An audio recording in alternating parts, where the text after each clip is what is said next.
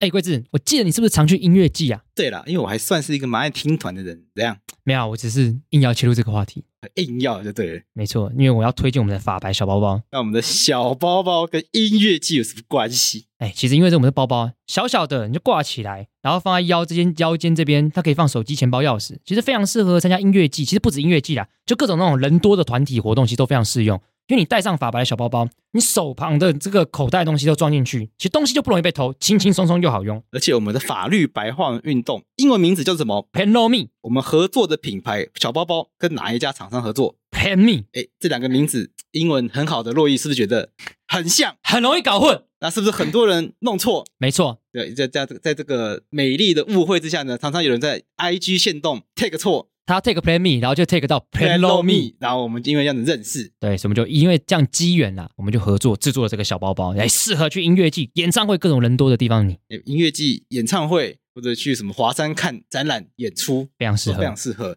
那法律可以保护你，那法白是什么？法律媒体，对，害怕东西被偷走，那就让法律媒体法白的小包包来保护你。现在就快到节目资讯栏点击去买法白小包包，就是支持法白的好方法，让法白小包包保护你。法律归法律，政治归政治。我是桂智，我是罗毅。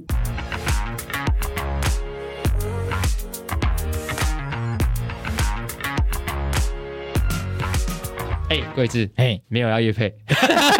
我够烦。好了，但重点是什么？我们又要来聊什么选举？哦，又要聊选举啦，又要聊洛伊热爱的选举。哎，这礼拜有两场选举，哪两场选举？有一场值得聊，就今天要聊的，对，菲律宾大选。这一场值得聊，因为它毕竟离台湾也近，对，所以牵扯到这个南海的关系，我觉得也不错，是要来来跟大家讲，而且可以让我们认识菲律宾的政治制度、民主制度。没错。那有另外一场不值得聊的选举是什么选举？香港特首选举。为什么？因为就一个人选，一个人选得票当选，得票率多少？我不知道，没有看。十九趴。哦，全票。当选，这个根本就是 fake，这就是 say 好的啊，say 好的啦，对啊，所以这个就也是可以跟大家可能简单聊一下，但这不是我们想聊重点，我们还是想要了解一个在民主社会下还算比较有意义的选举。虽然虽然所谓的菲律宾选举到底是不是一个这么民主的状态，其实也不知道。对，因为我这边跟观众讲，虽然观众说哦，洛伊很喜欢选举啊什么的，对，但菲律宾选举我真的不熟。啊，你完全不懂，完全不懂，真的不是很熟。我最熟就什么？韩国。法国跟美国，我知道为什么？为什么？因为菲律宾人讲英文。哎，没有前面你这个就是不成立啊，不成立。应该这样讲了，就坦白讲，在台湾的这个选举资料当中，菲律宾很非常少。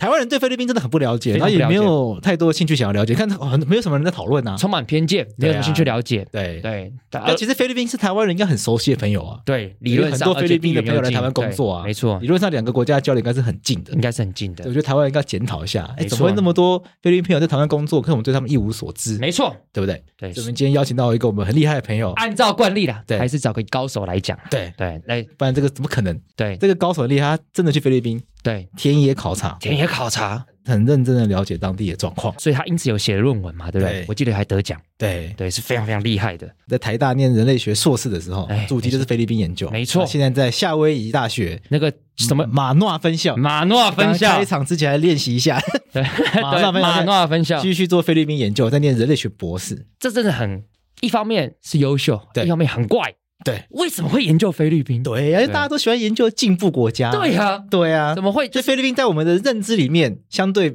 落后。我说我们社会的偏见、对标签，一定都是这样觉得。但是做学术研究，大家也喜欢，就是去比较先进的地方取经，然后带回来台湾。很多人做学术研究是这个想法。对，会想要研究菲律宾，真的很特别。对，所以我们今天就来欢迎我们今天的来宾，我们的好朋友，我们的好朋友啦。其实也认识他蛮久了。对，好，阿赖，嗨，大家好。我们今天是 台湾跟夏威夷之间连线，所以音质又可能会稍微没那么好。对，这个是请大家见谅，请大家不要再来留言了，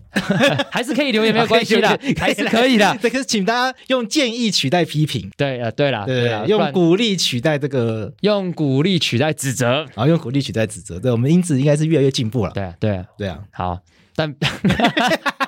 好了，不管怎么样，还是要先问阿赖一件事情，因为其实坦白讲。我们认识阿拉也蛮久的，超久。对，法白成立多久，应该就认识多久。对，蛮神奇。没错，没错。但一直都没有办法好好来问他关于菲律宾研究的事情。对，我们今天第一件事，因为你们没有兴趣。对，对，现在才有兴趣，因为现在要录节目了，突然对你有兴趣了。对，所以要借由这个，书到用时方恨少嘛。他自己念书太辛苦，你念那么多，你来讲就好。对，我不要来念。所以要问一个关键问题啊，为什么会研究菲律宾？对，到底是什么原因？其实我觉得你们刚刚讲一个很有趣的事情是说，哎，好像很多人会想要去研究国外，都是因为想要去研究进步的地方。嗯可是实际上，我会开始研究菲律宾，是因为台湾人，特别是台湾的原住民，他们从一九八零年代，就是还在戒严的时候，他们就有很多人到菲律宾去学他们的菲律宾的社会运动分子怎么去做组织抗争。然后呢，哦因为那时候戒严嘛，然后所以就是很多事情都不能做，但是他们就是在那边学了很多。就是很厉害的一些说法，然后一些、嗯呃论述一些运动的策略，然后把它带回去台湾。所以实际上，在一九八一年代后期的一些原住民运动很重要的一些构想，其实都是从菲律宾来的。所以菲律宾也有比我们进步的地方啦。听起来是这样子的，对对啊，这也很合理啊，因为你不能说一个国家都比我们弱，这不可能的事情嘛，对啊，所以菲律宾的原住民运动是很兴盛的嘛。没错，没错，而且非常强，就是整个亚洲很多地方的人都会跑去那边学他们怎么做运动。为什么？呃，一方面是因为他们的原住民运动其实跟左派，就是共产党的运动，其实是结合在，特别是在戒严的时候，嗯是很紧密的结合在一起的。所以他们其实不只是原住民的运动，它包含比如说武装的抗争，然后还有就是他们怎么去结合不同的势力，就不只是原住民，包含其他的什么农民啊、工人啊、什么妇女啊这些运动，他们其实都把它直接统合在一起，就变成是一个很吸引人的一种方式，这样。哎，很酷哎，很酷，很酷完全不知道这件事情，完全不知道这件事情，对。所以大家知道现在 至少一个东西可以带回家，对。菲律宾的原住民运动是很蓬勃发展的，对，跟左派的结合，所以很多人在从事这方面事情的时候，都必须到菲律宾去做一定程度上考察。OK。那那我比比较好奇是，那你研究了半天，你觉得？因为通常我们做研究是这样，对，研究你就做一做，发现干无聊，对对。可是问题是，你看你的论文是得奖的，嗯而且你还去美国深造，嗯，所以你是觉得这个研究是有趣的，所以你再继续挖更多更多的事情，所以你去念博士是这样子吗？还是只是 Yeah，还是只是就是哎混口饭吃，就继续做下去这样？其实就是因为开始做他们的原住民运动，然后就觉得说他们的政治其实比我们想象中的复杂很多。像刚刚你们有提到，都有提到，就是说，好像我们很多人都还是会用很刻板印象的方式去想菲律宾，或是想他们的政治。对，然后我是真的开始去接触以后，就觉得，哎，好像跟我们在台湾一般会听到的很多事情，比如说，呃，家族政治啊、贪污腐败啊，就当然这些东西都有。可是我的意思是说，它比我们认知的东西还要多更多，就像是那些台湾原住民会想要去那边学他们怎么做运动一样。所以这件事情就让我觉得很想要再多知道他们在干嘛，然后也想要让更多台湾人知道，就是菲律宾人他们到底是怎么样在自己的社会里面去做这些事情。哇，其实我一直都有个小问题，嗯但是我觉得在录这几次选举当中，我其实觉得蛮开心的。就我以前就是对世界各国选举其实都很有兴趣，对但最大问题是什么？没有资讯吗没有资讯，对因为我英文不好嘛，我只能找中文资料。OK，对，那中文资料研究人就很少。对可是你看，我们现在认识这么多，就是来自于世界地方的人，了解当地的一些东西，他们都在那边做研究。对，他们回来一定会把这相关资讯，可以把第一手资讯带回来，，对我就觉得哇，这个就直接食人牙会，食人牙会啊，对啊，捡现成的、啊，对不对？对。站在巨人的肩膀上，我觉得这蛮开心的。那你那你自己对菲律宾的政治有一点了解吗？哎，我这个跟观众讲，非常粗浅。啊，我我粗浅到程度，就在我在大概十秒钟就讲完了。好，关键字：给你十秒钟，马可仕、啊艾奎诺、嗯，杜特地，还有拳王参与选举，大概就这样子。哦，我的了解程度大概就这样子。也是蛮多的啦，阿赖，你觉得这样算多吗？还可以，还可以，至少点出了一些人名。然后点出一些 讲得出人名，对，就是我大概知道这个马可仕家族嗯跟艾奎诺的爱恨情仇，对一直从过去到现在，OK 我大概只知道这样子。然后知道之前地楼有一个纪录片在讲医美代的，啊，那个我有看完，哎，三千三千，他有三千个鞋子，对，哎，或许都是今天可以跟大家来讲的。你知道看完那个纪录片的心得是什么？什么？一枚在长得像我阿嬷，一个超级没有用的心得，不过这边还跟观众讲，伊美黛是马可斯的老婆啦。对。对，也就是现在看起来可能是极尽奢华，对，就是这一次选举当选的人的妈妈。对。对他们就是一直以来就是这个家族这样子。对。不过这个东西我们讲不准啊，对，还是要问阿赖了。好，我阿赖要不要跟大家就是介绍一下，介绍一下。我们先从菲律宾的政治的背景开始聊起好了。好，对，我们现在有个很很有趣的一个背景啊。嗯，菲律宾他他们是选总统嘛，对，但他们也选，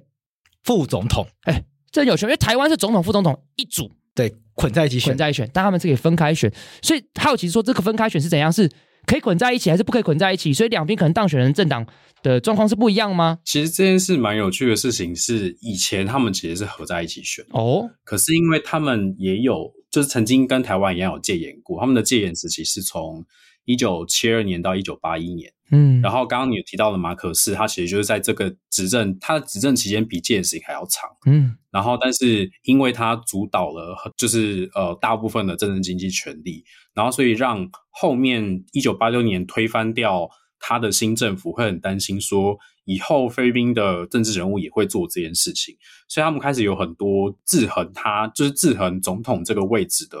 呃很多的限制。那其中一个限制就是让总统跟副总统分开选，嗯。哦然后呢，再来就是说让总统只能选一任，可是一任是六年，OK，，OK，呀。这一点这个跟韩国很像，跟韩国很像，跟对跟韩国很像，对韩国也是一任五年，对，法国其实好像嗯，没有法国法国不是，只是因为法国我们之前讲是他们都没有连任，所以好像看起来都当一任。对。对对，不过刚刚阿赖讲了一件事情嘛，就是是分开选，对，可是有意义吗？因为有意义吗？就我们的理解，不论是好比说台就以台湾的嗯，宪法来讲的话，副总统没有任何权利啊，对啊，他就是被位，他就只有一件事情，就是在宪法上只有一件事情，就是等总统发生事情。对，那在他是虚位的，他是虚位的，备位元首，被被位被位的，对。对，当然他还是有一些政治实质影响力，对。但那不是写在条文里面的，但菲律宾如果这样子，副副总统自己出来选上的话，对啊。他就会有实质的影响力，他会有实质的政治选票啊，，对，搞不好他得票的数量还比正总统多，会不会？对啊，会不会有这样子的状况？所以想问的问题是，会不会有刚刚贵子讲的状况？第二是，那副总统在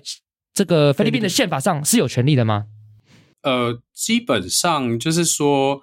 那个分开的这个选举的制度，它最重要的事情是它能够去呃制衡总统。所以意思就是说，因为他们他们当然在选举的时候是可以有一个搭档，就是说正副总统各自有自己的搭档。嗯，可是因为是分开的，所以你不确定你的你的你的你的 partner 是不是真的会选上。OK，那比如说像上一届就是杜特地跟就是 Lenny，呃，他们正副总统嘛，可是他们其实是两个非常不一样的政治的的阵营。你你说他们上一次当选的正呃总统跟副总统，对他们两个是就两个都当选的杜特地跟副总统是完全不一样阵营的。对 OK OK，那就变成是说，比如说像杜特地，当然我我是觉得，呃，在宪法体制上，总统还是当然还是权力是比较大的。然后，然后呃，实际上你可以看到，就是杜特地他当然就是很就是害人的一些政策。很狂啊，那副总统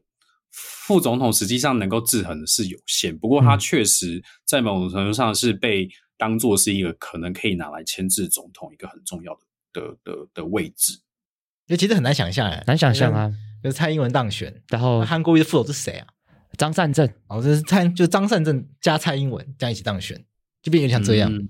嗯，其实你可以看，就是今年的昨天开始的选举嘛，然后有一个很有趣的现象，就是说目前虽然还没有正式完全开完票，嗯可是呢，副总统就是现任总统杜特地的女儿呃萨拉，她得到的票数其实比总统小马可斯的票数还要再多。哦，哦，那这样会不会吵架？我觉得非常有可能啊，就是说，因为两边虽然就像刚刚你们有稍微前面有提到，就是说马可士呃，然后艾奎诺，甚至是现在杜特地家族，他们其实都有很多纠缠不清的这些关系。对那嗯马可士跟杜特地家族其实也是这样。那他们到底现在好像看起来是合作的，可是会不会正式当选以后，然后开始变成正副总统以后，会不会开始吵架？这其实是一个很值得被大家关心的一个面向。我觉得刚刚他们选副总统跟选总统这件事情，让我想到台湾一件事情，什么事情？省长。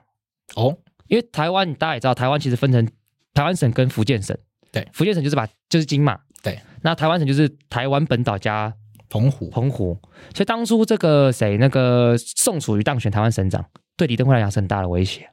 因为其基本上你你当选的区域跟整个总统所选举的区域是差不多的。总统只多两个岛而已。对，对，而且因为对金门马祖人口又比较少，所以对对其实对整个实质的影响来讲，不其实是非常非常低的。对，所以这就听这听起来就有点像这样子的一个状况。嗯不过刚刚阿赖讲到几个名字，大家可能会觉得比较不熟悉。对，我们要不要请他来跟大家介绍一下先？从这些名字来认识菲律宾的政治生态。对，我们就杜特地家族、对马可斯家族，对你刚刚还提到一个艾艾奎诺，艾奎诺，我们要先从这一次看起来目前此时此刻应该会当选的小马可斯开始跟大家讲起是，到底小马可斯是谁？那他的对马可斯家族又代在菲律宾代表的意义到底是什么？简单来说，就是嗯，就是菲律宾很多人认识政治，他们政治的起点其实就是家族政治嘛。那刚刚讲到这个马可斯家族，他呃，就是小马可是他的爸爸费迪南马可士，他其实在最一开始的时候，他并不是真正的呃有势力的政治家族出身，他其实是出身非常贫穷，在北部的家庭。可是因为他后就是后来非常的受欢迎，然后很快就当上了就是很议员，然后最后是总统嘛，所以他在一九六五年的时候选上总统。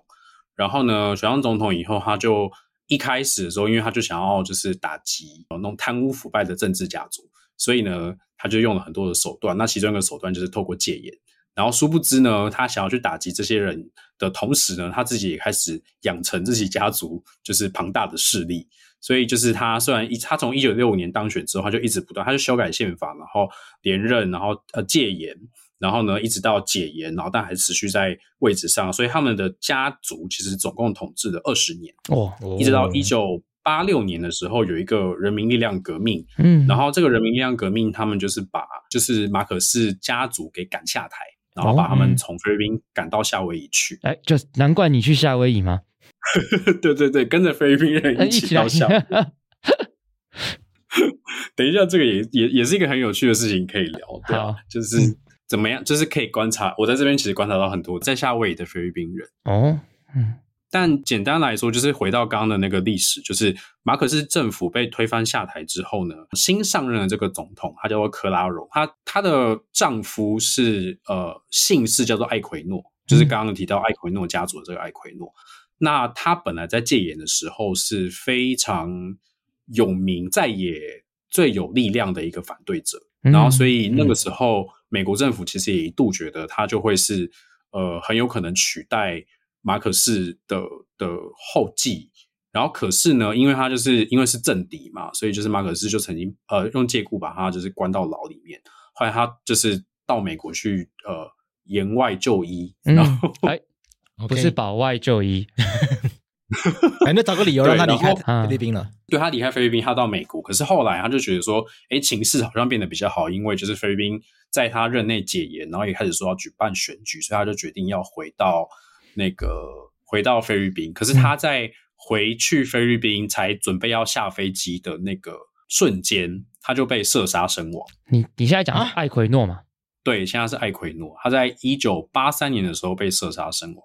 然后这件事情就让菲律宾大部分的人就非常的生气，所以就是后来这一方面也是因为他就是呃马可斯的政权在那个时候比较开始比较不稳的，嗯，然后所以他们很快的集结了各种反对的势力，所以就在一九八六年的时候成功的把呃马可斯给推翻下台。哦，那这个推翻下台以后，他们直接上任的就是会就是这个当初被杀掉的艾奎诺的妻子克拉荣。嗯，哦，哎，所以我确定一下，所以艾奎诺被杀掉这件事情，真的是马可士干的吗？还是至今其实都没有答案？其实至今都没有答案。有些人会觉得说是是就是马可士的太太伊美代给杀的，可是呢，有一些消息就是说伊美代她曾经跟这个，就是因为她当初是一个很想要红、很想要就是踏入上流社会的一个女性，所以她其实也曾经跟这个艾奎诺有一段情。哎呦，所以他就觉得说，我都已经跟这个人有一段情，你怎么会觉得我要杀他？所以就是这件事就变得很罗生门，至今都没有人知道实际上的状况到底是怎么样。有那个爱医美代纪录片里面有这一段，有这一段有，访问医美代，然后呢就就聊这个事情，那医美代还边讲边哭。他说他为呃，先跟观众讲一下，所以他是马可斯老婆，那马可斯的政敌艾奎诺，那他为了就说他曾经跟艾奎诺有一段情，但艾奎诺被暗杀，不知道是谈过恋爱怎样忘掉了。然后他在为这件事情而哭吗？对，哦，对那他在哭的原因是他去世，他很难过，还是因为他觉得他的老公马可斯干掉他曾经的一段情的对象艾奎诺而哭？还是这点复杂，复杂因为对，因为反正那个你也不知道政治人物讲的是真的假的，对啦，其实你真的不知道，对啊，说不定他的哭也是假的。搞不好鳄鱼的眼泪啊，对对对对啊，搞不好滴两滴那个眼药水在拍在上镜头。我觉得比较有趣是他还愿意受访，还还拍纪录片，我觉得这件事情比较神奇。对，真的可见他真的很想红，他那部片我是没有看，对。但是我记得他引起很大的轩然大波，很好看，你一一定要看。我。一定要看。里面还要讲他什么，他为了要弄一个什么动物园，然后还去什么买星星、买买长颈鹿什么的。我们买了动物园，就他想要，嗯。就他要他他去非洲出访，然后看到那个什么肯亚什么地方有那个什么长颈鹿啊、嗯。狮子啊什么的，然后说啊，这一定要买几只回去给菲律宾人看，哦。就真的买了。哦。然后把它养那个岛上，那个岛为了养那些动物，把岛上的居民全都破千，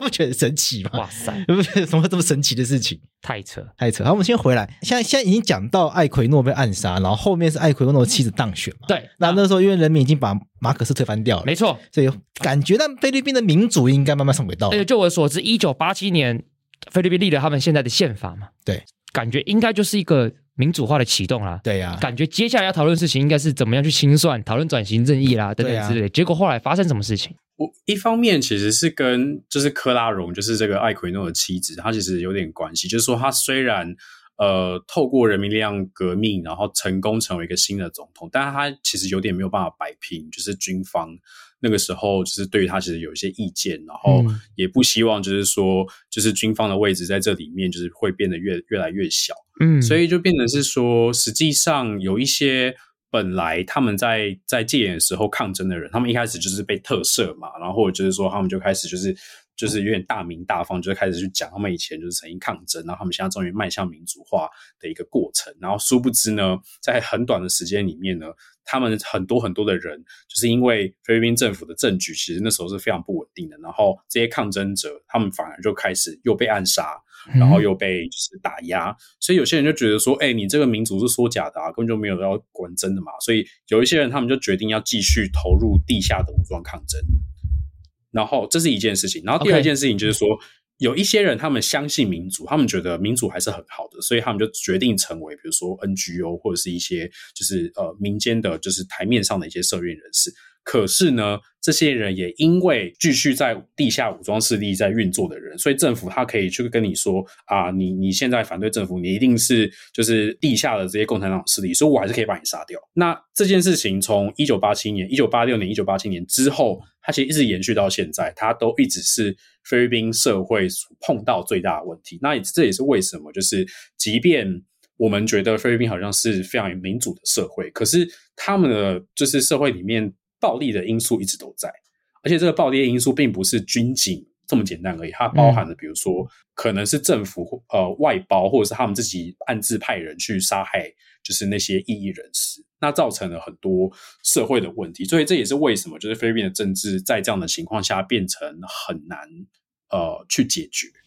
听起来就是他们民主化，但他们民主化非常非常极度的不稳定，对，听起来就是因这样子。为动刀动枪的耶，对一言不合就开一枪就把你杀掉而。且我觉得刚刚阿赖其实讲到有一件事情很重要，就是呃军方的嘛，因为听起来就是他们民主转型过程当中第一任的看起来看似要走向民主开放的总统，压制不住军方，嗯，所以就导致接下来很多很多问题。这个就必须坦白讲，李登辉当初对于郝柏村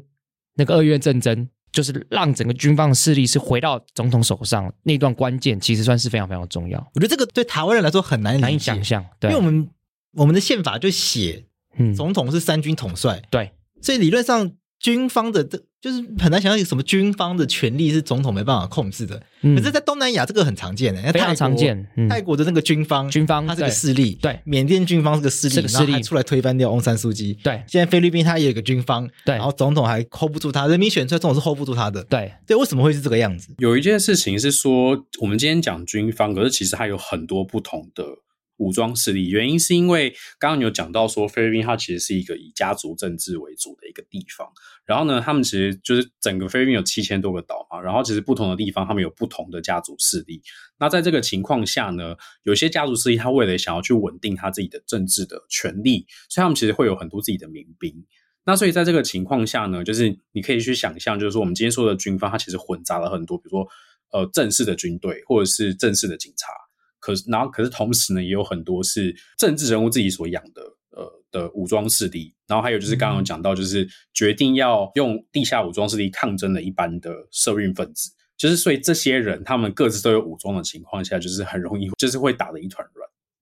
OK，他们是一个，所以菲律宾可以讲就是军阀割据的概念嘛。听听起来是这用这个，中国历史史观的用语，听起来确实是军阀啊割据，就各地各地的势力。自己手上都还有自己的这个武，都还有一些武装的力量在，所对以这个武装力量并没有被统一的回到中央政府手上。没错。我觉得这件事情更说明了就是法律的一个重要性嘛，对因为法律的强制力是可以一统一些秩序的。对那很明显，听起来在菲律宾这状况底下还没有达到那样子一个境界。对，但我蛮好奇的事情是说，据我所知，艾奎诺的后代是有当过总统的嘛？呀呀呀！对，那现在看起来马可斯后代又当了总统，可是那艾奎诺后代，毕竟他听起来从刚刚的那个论述里面，他似乎看起来像是个民主的象征嘛，因为他被暗杀了。对，可是他的后代当总统，怎么会当一当？现在哎，变成马可斯的后代又复辟了，对怎么会这样子？我觉得这个也很有趣，就是刚刚提到这个他的后代，就是呃，艾奎诺跟就是他的妻子克拉隆所生下来的儿子叫嗯艾奎诺三世，他其实、呃之前阵子是过世了，嗯。然后但是他曾经在二零一零到二零一六年是当就是当选菲律宾的总统。嗯。那一开始他会当上总统的原因，是因为刚好他的妈妈在前一年过世，然后呢，哦所以他、嗯。大家就有点有点像是，比如说同情吗？很很缅怀他，觉得他是一个就是他的母亲是一个典范，就是说带领菲律宾走向民主自由很重要的一个象征。所以他在那一年，就是二零一零年选举的时候，就以非常高票的，就是非常高的票数，就是当选总统。那可是就是你从一九八六年一直到，就是你想想看，一直到二零一零年，然后这个人上台以后，他其实并没有真的让菲律宾变得比较好，而且就大家就会有一个比较，就是说你的母亲在这么多年前曾经当过总统，然后说要带大家走向自由民主，你现在也当上总统，那但是实际上呢，你也在一直在跟大家说你在做的是自由民主，但是你并没有真的让菲律宾的社会变得更好。然后再加上就是社会里面其实一直都还是有这种就是暴力呃暴力统治的这些行为，所以在这样的一个情况下，其实让很多人会开始对于菲律宾的政府或者是菲律宾的保守的政党，他们一直在说啊，对啊，我们就是终于推翻掉了独裁的势力。呃，过去的独裁势力，然后走向自由民主。可是你们真的在实现自由民主吗？还是说你们只是用自由民主当做借口？但实际上你们只是在巩固自己的政治的势力。那一个最大的转捩点就是，你可以看到二零一六年的时候，杜特地这样的一个非典型的政治人物，他又不完全遵守法律，嗯，然后呢，他会把很多台面下的这些法外处决，然后反独战争的这些东西直接拉到台面上。那可是对于一般的菲律宾人来说，啊，我本来生活就是这样啊，嗯就是你们在说你们自由民主的时候，你们也要用暴力在统治大家。那我们今天姑且用独裁专制这样的一个就是名称先去定位杜特地的话，就是他做出来还可能在这个社会里面是更有效的。哦，我完全可以民主不能当饭吃，民主不能当饭吃，呃独裁政府比较有用，对。对，独裁专制比较有效率。对啊，因为大家都大家都对杜杜特地都这样评价啊，对啊。狂人总统啊，对他不是有什么全国杀戮日吗？对啊，对啊、国定杀戮日，对啊，就是什么反反正看到人家吸毒卖毒就直接当场枪毙啊，当场枪毙啊。他直接说今天没有法律，我印象很深刻。最可怕的是很多台湾人还拍手叫好，对，我当时吓傻了，这疯了、哦。对啊，真的是疯了，但是现在知道他的背景脉络，菲律宾背景脉络，因为嗯。菲律宾他们的社会嗯。还没有法制化，对，然后残存的武装势力很多，很多所以他们社会暴力弥漫，这个是一个可能是大家习以为常，大家不一定接受，但大家已经好像也不能也拿他也没有办法。我这样讲了，因为台湾有法律，对台湾有警察，对所以你至少知道法律跟警察至少可以帮助你很多很多事情。可是，在那样子一个状况底下，你或许你所能强求的事情就是你要找一个更强的人，对，因为大家都很可怕，所以你要找一个最可怕的人对来保护你。对，所以或许杜特地是在这样子一个状况底下，所以他冒了出来嘛。因为对我来讲，就是我得到资讯是杜特地确实吸引了很蛮多中下阶层的人支持。对，确实嘛，他们觉得说，反正本来我的生活就是这样，充满动刀动枪的，那他不过就是把这个动刀动枪搬到总统府里面去喊，嗯，对，对，然后听得比较爽。本本来不过就如此嘛。对啊，对啊，那我我蛮好奇，想问阿赖是说，那杜特地嗯，他当完这六年，大家对他的评价到底是什么？他的评价非常非常的高，他的民调就是是甚至比他刚开始在当总统的时候都还要再更高。哇，哇，这当完变更好，这个很很难得，在民主社会基本上是不太会发生的。很有趣的事情是说，二零一九年有就是菲律宾的一个就是呃大选，不是总统大选，但就是就是呃地方大选，然后还有就是众议员跟参议员的大选。然后在那个情况下，就是说，因为杜特地是非常高人气的嘛，所以当时非常多的政治人物，他们全部都跳槽到杜特地所属的政党。然后呢，那一年的选举，就是基本上只要是杜特地支持的人，或是杜特地政党的人，全部都大胜。一统天下，真的耶，这个跟我们前几集在讨论所谓的大选，对，完全不一样不一样完全不一样的状况，你看马克宏是当了之后呢，第二任选的很辛苦，很辛苦。对，这个韩国也是嘛，对啊所以文在寅的下一个同党的人就落选就，落选了。对然后他那蔡英文也是上任后，执政是难易度不断下滑，对，哎，可是他第二他第二任得票数大增哎，那是捡到枪。就捡到枪，对那个 有特别的因素在里面啦，对啊，确确实这个在我们所谓理解的民主社会当中，第二任连任一定会比较辛苦的状况，基本上是差别是非常非常大的。对，可是那我蛮好奇一件事情是说，好，那杜特地已经当完了，评价这么高，那为什么杜特地的女儿那干嘛不要自己出来选总统对，？为什么不选总统？为什么要去为什么为什么要去选副总统？本来一开始其实他的就是在他们都还没有正式就是宣布的时候，所有菲律宾的有民调其实都是觉得他的女儿萨拉是会选总统，而且他的民调在当时是非常非常高的。嗯嗯，但是就是我自己觉得萨拉他其实会有一个，就是他他其实一直都跟着他的父亲的步伐，就是以前就是杜特地他最一开始是在菲律宾南部的米纳纳尔岛的那个达堡市当市长，然后他在当市长没多久，他其实就是提拔他的女儿萨拉当他的副市长，哦，所以他们其实，在达堡市治理共同治理其实非常多年。那当他的父亲开始当总统以后，因为只能做一任嘛，所以他其实也有意就让萨拉接着继续做总统。嗯但是我自己会一直觉得说，萨拉他其实呃某种程度上，即便是一直跟着父亲的步伐，但是他没有想要完全跟父亲就是完全完全绑在一起。哦想要走出自己的路，他不想要当杜特地的女儿，嗯，他想要当萨拉，哎，对不对？很多政治人物正二代会这种，对，有一个很有趣的事情，就是说他在决定要选副总统，第一个是他他就是杜特地非常的不爽。哦，真的哦，然后再来就是说，对他他刚开始超级不爽，他就觉得就是我我我明明都已经帮你想好，就是呃你的副总统可以是谁，然后你自己突然跳出来说你要选那个副总统，然后后来他就说好好好，那我帮你想了一个就是总统的人选，结果他也不要他也不爽他把，他就是选了他第一个是他嗯决定要参选副总统，他跳到一个就是跟他爸没有关系的政党。哦，哦，真的哦，代表对代表那个政党参选，然后再来就是他选择了小马可是当他的就是那个竞选的搭档，哦然后这件事就让他爸真的就是不爽到一直到昨天选举嘛，然后到选举的投票的前一刻，自始至终他都没有公开的说他要支持小马可是。你说到选举的投票前一刻，杜特地即便会支持自己的女儿，但是都没有公开的支持自己女儿的搭档，我可以这样理解吗？没错，没错，没错。我只支持赖清德当副总统，对我，但我不支持蔡英文，但是还听起来有点对啊喜乐岛。但但但也不太一样，因为毕竟他们是可以单独选，他们是可以分开选的。不一样，对，是有点不太一样。可是这就很好奇嘞。那萨拉想要走出自己的路，我可以理解，对就是你这对啊，正二代都想要走出自己的路嘛对。我不是我爸的影子，对对，我不是我妈的影子。但是为什么他会去选择跟小马可斯搭档嘛？因为从你刚刚一开始讲说，杜特地家族是一回事，马可斯家族是一回事，他们两边可能还有一些摩擦。但他为什么会做出这样子一个抉择？我看纪录片的时候，嗯，伊美代有一点觉得哎杜特地也是他们扶植出来的，哦哟，所以也是有点裙带关系吗？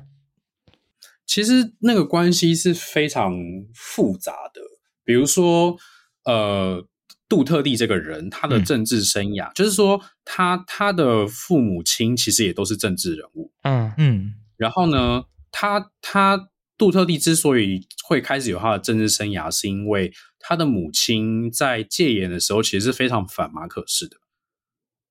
然后呢，他反马可式到就是人民力量革命之后呢，就是克拉荣，就是艾奎诺的太太，她就她就是鼓励，就是杜特地的妈妈就说，不然我就让你去当这个达堡市的市长。结果呢，他的妈妈就说：“妈不要，我不要当，我不要当。那我我我让我推荐我的儿子去当这个总统，那当这个市长好了。”结果他这样一做就是做二十年。就杜特地，对，然后但是即便如此呢，就是当杜特地开始在全国有知名度的时候，他就是即便他的妈妈是一个嗯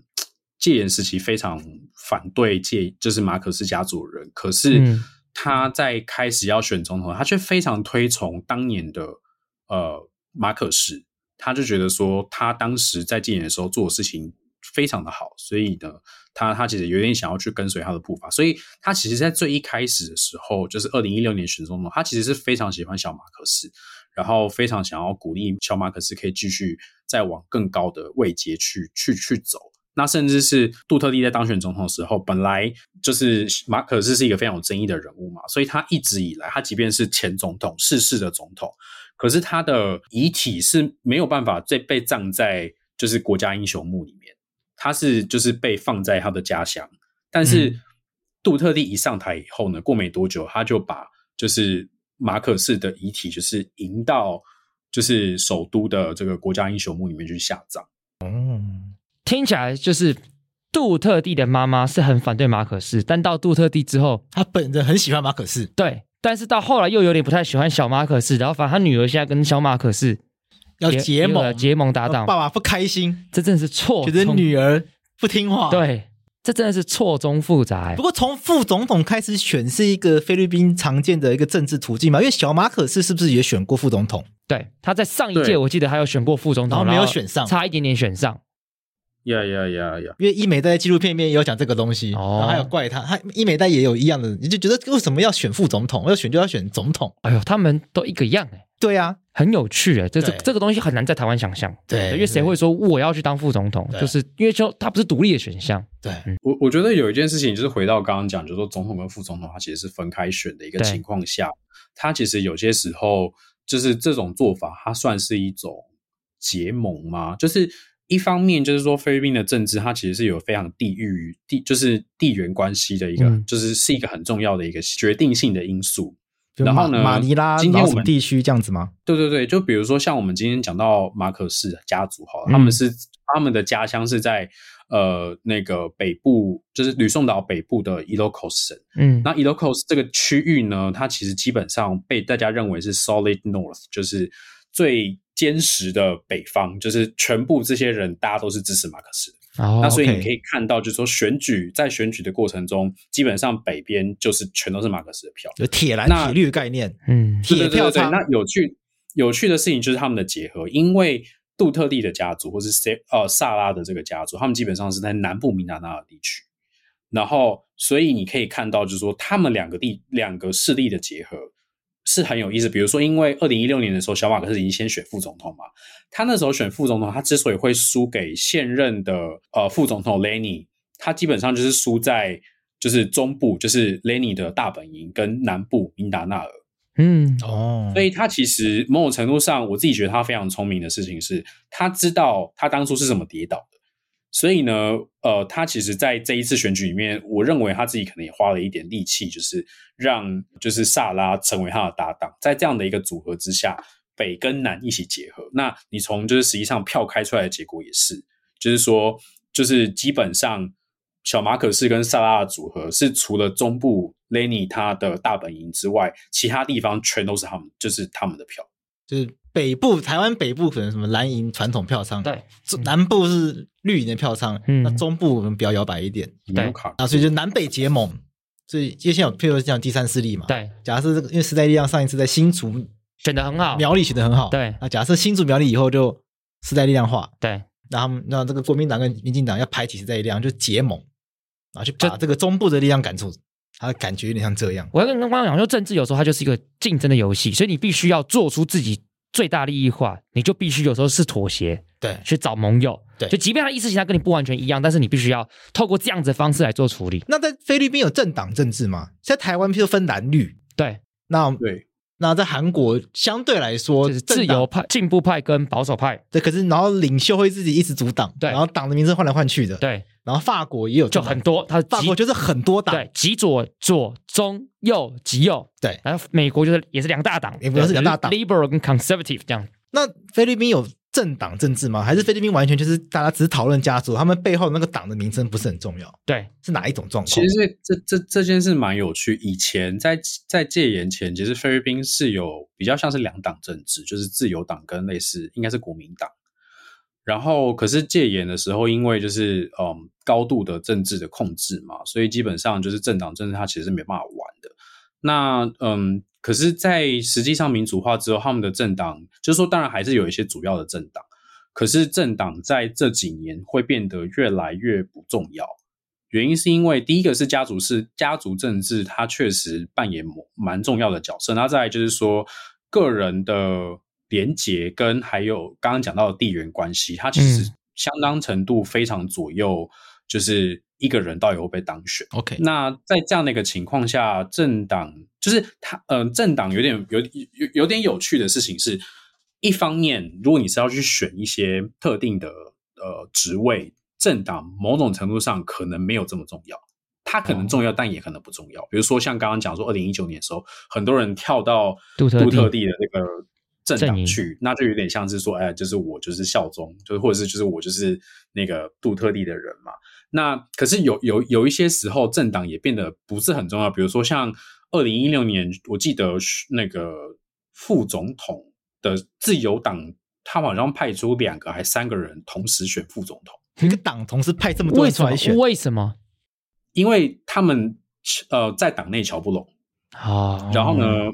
他们又没有真的离开这个政党，所以有他们就变成是他整个就是就是同时跳出来，那那这个政党到底要支持谁，就变得很奇怪。在今年的选举，或者是在二甚至是二零一九年这个选举里面，政党政治变得超级无理不重要。原因是因为杜特地真的是太红了，或者是小马可是真的太红了。艺人政党，对，所以就变成是说，这些人他们这些政治明星，他本身就可以吸引非常多的票源。嗯，所以大家其实要不要政党这件事变得很不重要，唯一重要的事情是什么？菲律宾它有一个叫做 party list 的制度，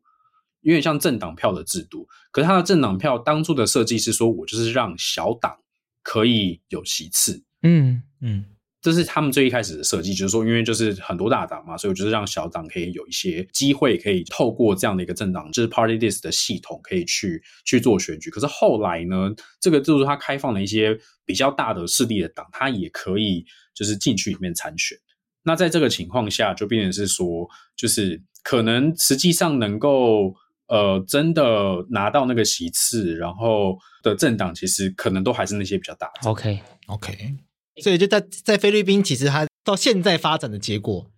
它还是比较吃个人的光环的魅力，然后比较吃家族的势力，然后比较吃你是来自哪个地方。对菲律宾北方、中部、嗯，南部，这个其实意味着什么事情，你知道吗？没那么稳定。对，就是因为如果政党政治某种程度上代表是稳定，因为大家要遵守党内做出来的规则，不管你是谁。好比说像我们讲民进党，对你你是现任议员，对，你要不要参加初选？你要吗？要输了怎么办？你就是要认命，认命嘛。就是要退出，然后去帮忙那些初选通过的候选人，大家团结在一起，然后大家要把党放在自己前面。对，我先跟大家讲，我我刚才不是特别举民进党，因为国民党跟民进党初选制度不太一样，因为国民党的现任议员不用参加初选，就国民民进党是要的。就是我觉得，我觉得坦白讲，我会觉得民进党比较公平，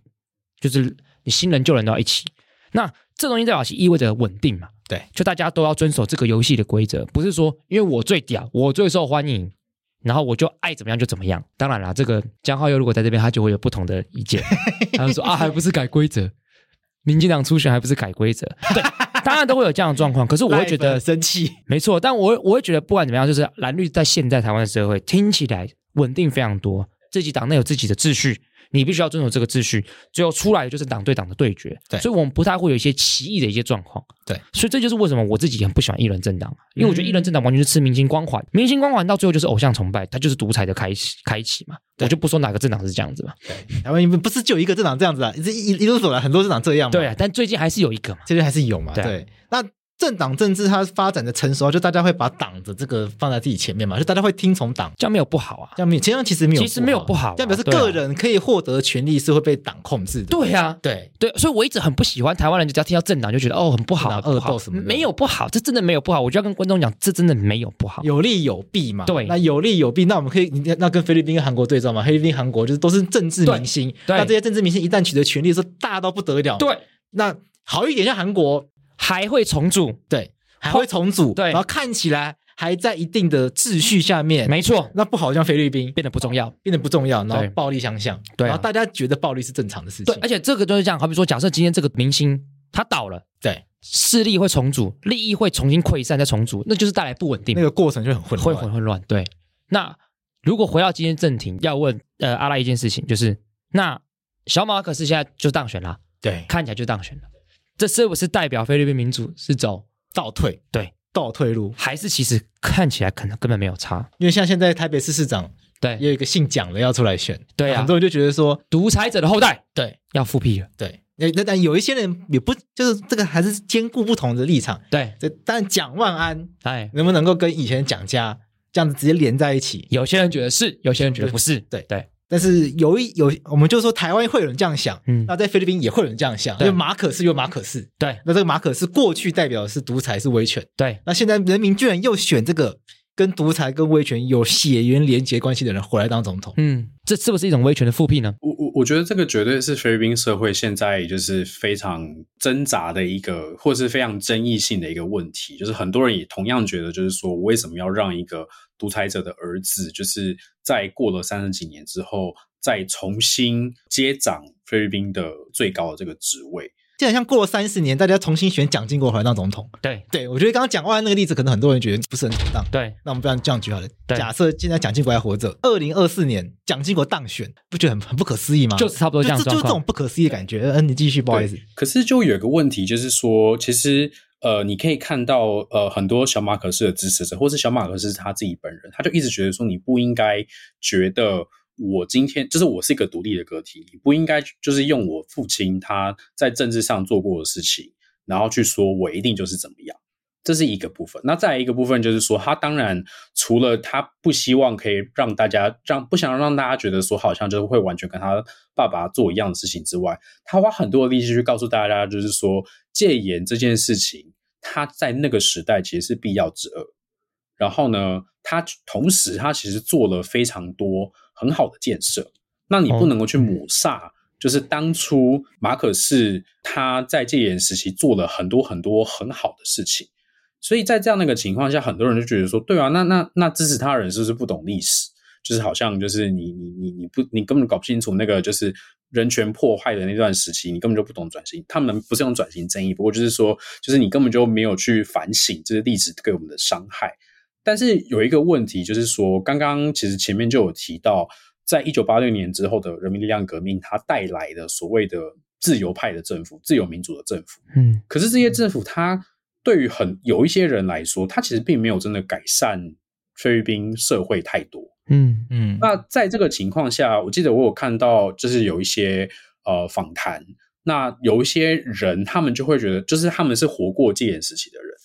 然后呢，他们就会觉得说，我们当然知道戒严时期的时候，我们是被洗脑。就是有一些人他们是这样觉得，就是说我知道那个是有很多的宣传，很多的就是洗脑的一些情况。可是当我过了戒严，然后我进到了所谓的民主的菲律宾之后，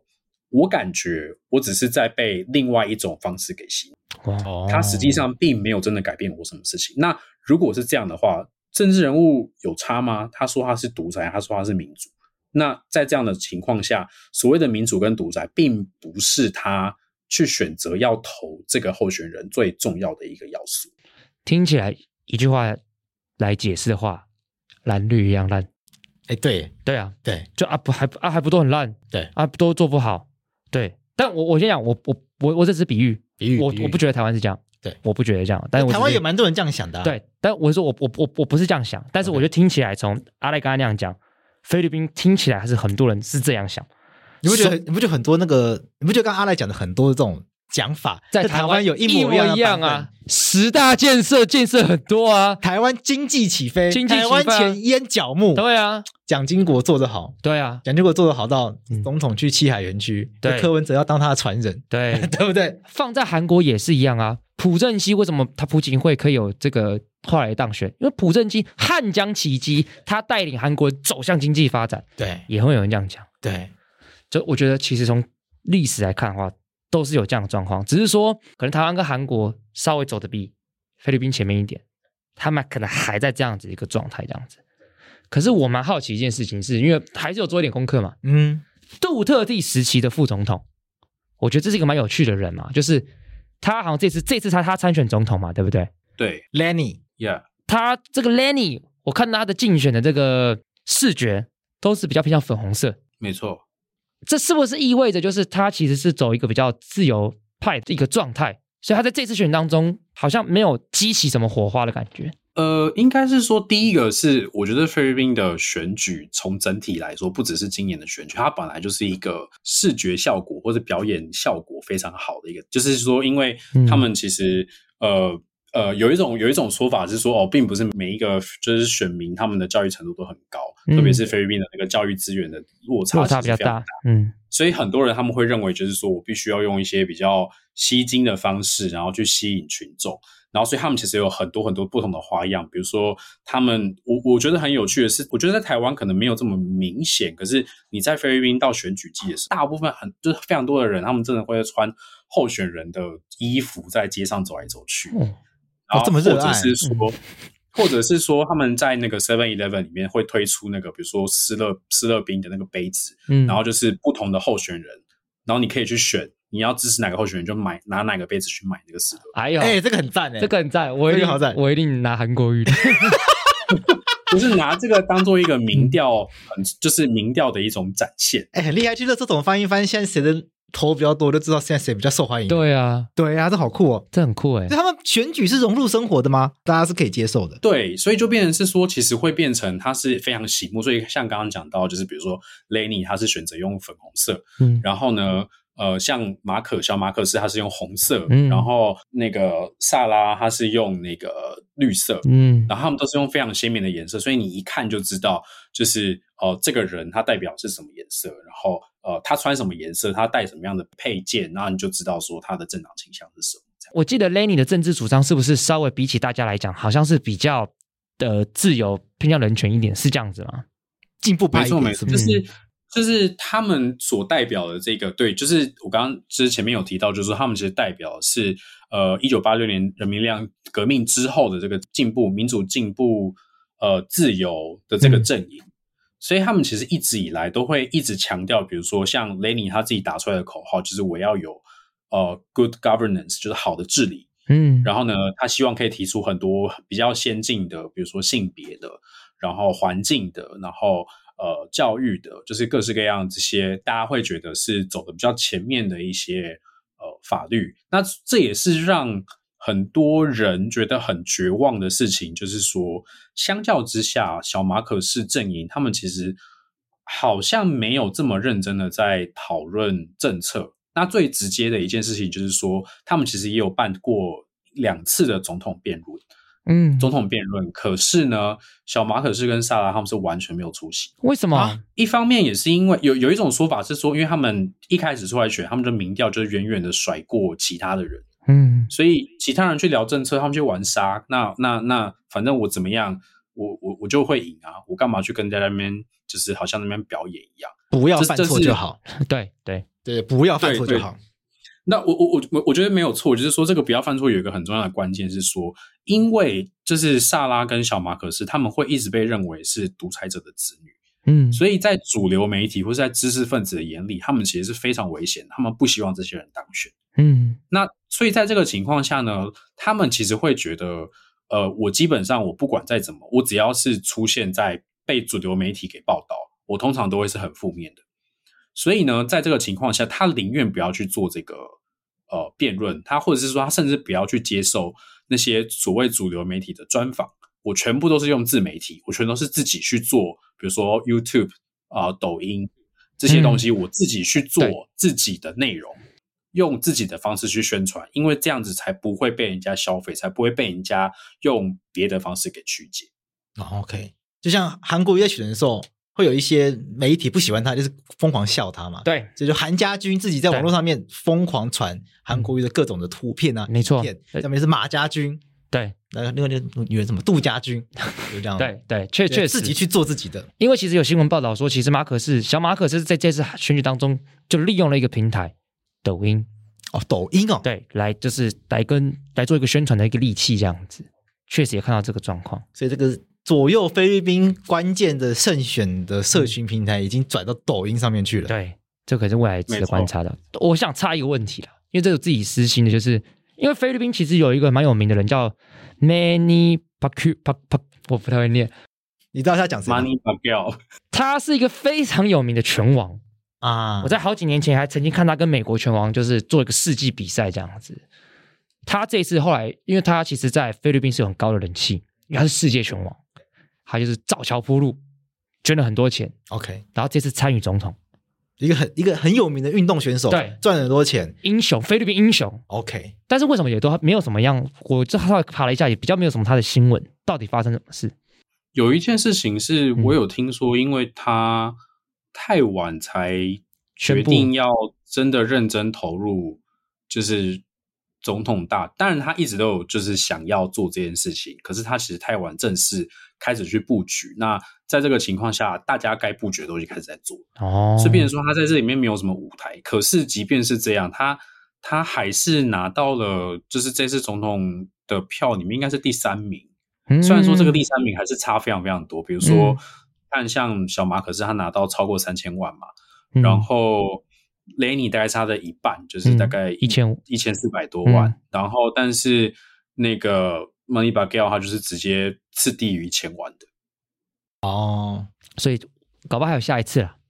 大家，我觉得观众可以去查一下他的资料，因为他是菲律宾的这个非常有名的人。嗯，对，我觉得很有趣的事、嗯事情是说，你在谈菲律宾政治的时候，他们其实除了刚刚讲到政治家族之外，其实明星他一直都是在菲律宾能够当选政治人物很重要的一个，就是有很多总统，他们其实本来都是演员，然后或或者是说像 Money b a g a l 这样子的一个拳王，然后他们是真的在菲律宾就是。就是因为这些人，他们其实是才有办法去跳脱那种所谓的家族的家族政治的限制或者地域的限制，他可以去得到更多的票数。所以这些人他们也很容易呃在选举的时候获得就是比较多的票。比如说像是今年，因为今年除了总统、副总统选举之外，也包含了比如说参议员的选举。嗯那目呃参议员选举的第一名，呃，这个人 Robin 他他他其实是一个演员，然后呢，但是他是一个非常支持杜特地反独战争跟法外处决的一个演员，然后所以呢，在这个情况下，他一方面他有他自己明星的光环的加持，嗯嗯二方面他非常支持杜特地，所以他实际上拿到的票甚至比 Lenny 还要高，就是他虽然是一个参议员，可是他拿到了两千五百万的票。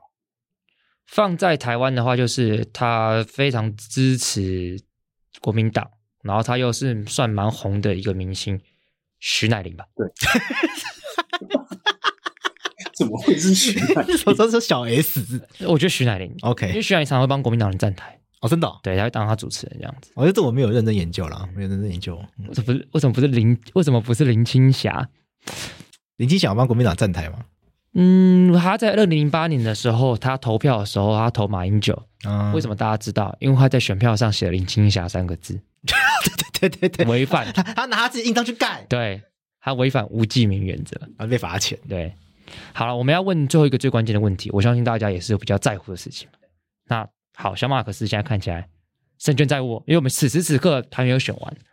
那那看起来就已经赢，好这一赢定了半以上了吧？三对千万跟一千五百万票，我看他怎么追。哎，全菲律宾有多少人？全菲律宾有超过一亿人。那选民有多少人？选民的话，因为他们的选民是投，呃，这是注册制的，就是你如果没有注册是没有的。那今年的注册选民大概是六千五百万，OK，这六千五百万他已经快过半啦、几乎过半了嘛，这个哎、这个很很强哎、很强哎、这个非常强哎、对呀、如果在法国的话，第二轮都不用选了，对对，就第一轮就当选了。口斗对，然后好，那反正他现在当选了，确定当选了，那他会影响到台湾跟菲律宾之间的关系吗？就是菲律宾跟我们这个问题是好奇是说，那菲律宾跟台湾之间到底本来是一个怎么样的关系？因为杜特地很轻松嘛，对可是可是菲律宾本来应该是美国的殖民地，不是吗？对它本来应该是亲美的，理论上到是这样，杜特地之后突然变非常亲中。对那之后的走向会有会有什么样改变？其实杜特地并不是第一个比较亲中的总统，可是嗯今他现在有一些比较大的事情是会让大家比较关切。一方面是说他的亲中其实跟他自己国内在大举呃新建基础建设的计划有关，他们其实跟中国借的借贷了不少钱，所以在这个情况下，他必须跟中国交好。那但是嗯。有一件事情让菲律宾国内的人其实对于这个亲中是有疑虑的，是有点有点疑虑的原因，是因为就是南海的争议，嗯，就是在艾奎诺执政时期的时候，他们曾经就是有就是告上那个国际法庭嘛，嗯。国际仲裁庭国际仲裁，国际仲裁法院对对对对对对，所以就是说那个时候好像就是呃菲律宾是用非常比较相对挑衅的身份去挑战中国。对这个案件，其实这个案件以后有机会可以跟大家分享一下。今天提到就快速讲，因为因为两个中国都是宣称嗯整个南中国海是中国的传统哪两个中国？怎么会有两个中国？中华民国跟中华人民共和国嘛？哎看看南中国海上，我们现在叫它南中国海嘛啊，再看菲律宾叫它什么西菲律宾海，他没有甩你啊！哎，但他说你你你这个欺门踏户太过分了嘛！嗯，你他因嗯，在这个中华民国还在这个南京的时期呢，哎我们我们在这个南南海啊画了十一条线，哎，说这十一条线包围起来的，全都是中国的传统历史水域。OK 就是还自己发明个名词。哎，传统历史水域，对，那这个这个十一段线呢，有一部分在这个越南前面，嗯有一部分画到马来西亚去，然后在东边这边当然就碰到菲律宾，欺门踏户。就，欺门踏户嘛。所以这个菲律宾他就不爽，就就就告到就到这个海牙的常设仲裁法院哎，起诉，主张说这样子十一段线的话是不对的，嗯。是违反国际法、法嗯。海洋法公约的。嗯。那这个十一段线是中华民国画的，嗯后，来这个中共拿掉其中两段，所以现在叫九段线，哎，可他这个结果做出来了吗？判出来了，嗯，这个违法，来，中国不甩他。不甩他，在这以后有机会再来讲。对，又让我们看到国际法最没有尊严的一面。对，可是你看我们让阿赖继续讲，我嗯让阿赖说刚刚起诉的时候是有点挑衅的嘛，哎可是诉讼到一半，总统换人了。哦，对，那后面对，那总统就变成是他有点暧昧，他就觉得说，就是我要跟中国交好，所以就是这件事情就让很多人很不满，他就觉得说，你并不是真的把菲律宾人就是的主权或者是菲律宾的生活，因为它其实牵涉到渔民嘛，然后他你没有把这些东西放在首位。那有趣的事情就是说，马可是他其实有被问到这样的问题，就是说你到底是要亲中还是亲美，还是你要怎么做？那马可斯他当然有点狡猾，就是说，因为我自己觉得他其实实际上并没有真的有太多很明确的外交政策上的一些呃论述，可是他有一个很狡猾的方式，就是说，不管亲中或亲美，我重要的事情是我要以菲律宾优先。嗯，那他这样的说法，他其实某他也接着就是说，他会觉得目前在杜特地跟中国这个关系上，他其实让中国的关系跟菲律宾变得比较好。那他觉得在这样的这样的条件之下，他才比较有可能可以让菲律宾人获取到比较好的利益。嗯，但是这实际上到底是什么意思呢？就是我自己会觉得可能，嗯，还没有这么的清楚。那所以他确实是一个，我我觉得 就是说他他他之后怎么样去拿捏他跟中国的关系，那进而他怎么去影响他跟台湾的互动，我觉得那个当然是一个我们可以去观察一个很很很重要的一个线。我我觉得蛮有趣的是，在我在选前的时候，我曾经有听，就是我不知道你有没有听过那个 Twitter 上面会有那个音讯空间。嗯，然后呢，有一些人他们在选前很焦虑，就在那边吵架。然后我就记得有一个阿菲律宾阿姨，她就是她就是用音讯空间在骂那些那个就是 Lenny 的支持者，她就说 Lenny 说那个就是他只要当选，他就不能够接受这种就是中国就是因为南海议题，所以就是霸凌菲律宾的这个行为。你看看他要跟他就是他是要跟就是就是那个中国直接挑衅，不像是那个杜特地还有那个就是小马可是他们其实相对是比较轻重的。那如果你只要选了这个 Lenny 呢，你们就会让就是无辜的菲律宾人就是陷入战火。你们想要打仗吗？你们想要打仗吗？然后就一直这样质问的那个就是菲律宾人。然后就觉得说哇，就是就是那些支持 Lenny 的人，然后第一个是我一边看一边听，就觉得啊，真的好像在台湾听过类似的这种一模一样，一模一样。对，Deja vu，对，那当然我会觉得，就是说你你要讲说啊，就是菲律宾真的会跟中国打仗嘛？我自己会觉得，可能跟我我不知道，我自己我我我我不是做外交的嗯的的人，我会觉得可能可能性不是这么高。可是嗯我会觉得这个这个东西，你可以反映，你可以看得出来，就是说在菲律宾人的心里面，或者在菲律宾的社会里面，就是亲中亲美的这个议题，它还是会持续的变得是一个嗯，就是领导人不得不去处理的问题。所以这确实有可能啊，有可能为了南海打仗啊，因为菲律宾西边有一个岛叫黄岩岛，菲律宾觉得是他的，那菲律宾渔民会去那边捕鱼，但黄岩岛现在被中国霸占了，他就他去盖一些东西什么的，然后哦，就不让菲律宾人去捕鱼，所以它变成一个问题。哎，我有时候反过来讲，我觉得看中的很有趣，就是还比说我们在讲这个韩国的时候，我们觉得韩国的自由派为什么有时候让别人很生气？是自由派比较轻松啊，很文在寅啊，对保守派反而是亲美。啊对，他现在要看起来在菲律宾又是另外一个状况嘛。雷尼看起来就是比较自由派的人，他看起来是比较不喜欢中国的。要稍微反中吧，对可能是这对，样。然后杜特地他们，我们我们当然在我们很难把它归类，我们讲他可能是比较威权派的，对，就是很轻松。对这真的是每一个国家都不太一样，所以我觉得蛮想提醒听众一件事情是，我觉得我们跟大家讲世界各国不同的选举的状况跟政治，其实要大家意识到一件事情，就是没有那么二分，嗯不是说它是什么东西，它就一定是什么东西，对不一样。每一个国家制度不一样，脉络不一样，历史不一样，文化不一样，它都会有不同的结论。对所以我们不要这么快去给一个好像很明确就一定是怎么样这样子一个评价，这样子而且透过了解其他国家的政治状况、军状况，其实很多回来反思啊反，思台湾的状况嘛。嗯因为台湾也被二分得很厉害嘛，很厉害啊，那标签贴的也是贴的很开心嘛很。开心啊那其实有。些这些标签啊、这些二分啊、这些太理所当然的事情，嗯你拿拿去跟韩国、跟菲律宾、跟法国对照，哎根本就不是理所当然的完全不是这样子。对啊。那我们多认识其他国家状况，其实可以更帮助我们把我们思考做比较全面嘛，不会就直接很二分的说啊，这个亲中它就一定是怎样，那个反中它一定是怎样。对对对，没有这样。其实没有这样，这个中国因素、这个美国因素或者俄罗斯因素嗯什么的，它在不同的时空背景、环境脉络下面，它都会有不同的影响。太复杂了。对，那你我们去看看，在不同的国家，大家怎么去看待这一些事情，对怎么去看，就是我们在就是今天聊菲律宾，我们最后就聊到他怎么看中国。嗯上次在韩国，大家可以去听对他们怎么看中国。讲法国他们也怎么看中国？对，那其实就可以更帮助我们了解我们要怎么样去面对中国对这个国家嘛，没错。我觉得今天收获非常多。知识大补帖啊，知识大知识大补帖，我们从一路从这个一九六零年对聊到最最近，但是名字都不脱那几个名字，对这也反映一个国家的民主的一个跟我们国家民主上的一个差异，这样。对他们还是国家是以菲律宾听起来目前还是以家族跟明星为主。对艾奎诺家族嗯，艾奎诺是不是比较消失掉一点点？没有因为艾奎诺三世就当总统，二零二零一零到二零一六，然后现在去世了。对，对啊那艾奎诺家族后面不知道还会有后继有人吗？嗯，他没有小孩哇，家啊哇，家道中落。家道对对，这个马可氏家族、杜特地家族，然后看，然后也许还会再继续也，许还有，其实他们还有地域之分嘛。因为马可北是中南的小孩听说也是当选议员，哦对，，所以这个家族的政治的怎么样，我们可能就继续再看下去这样子。那希望通过今天这集，大家多了解。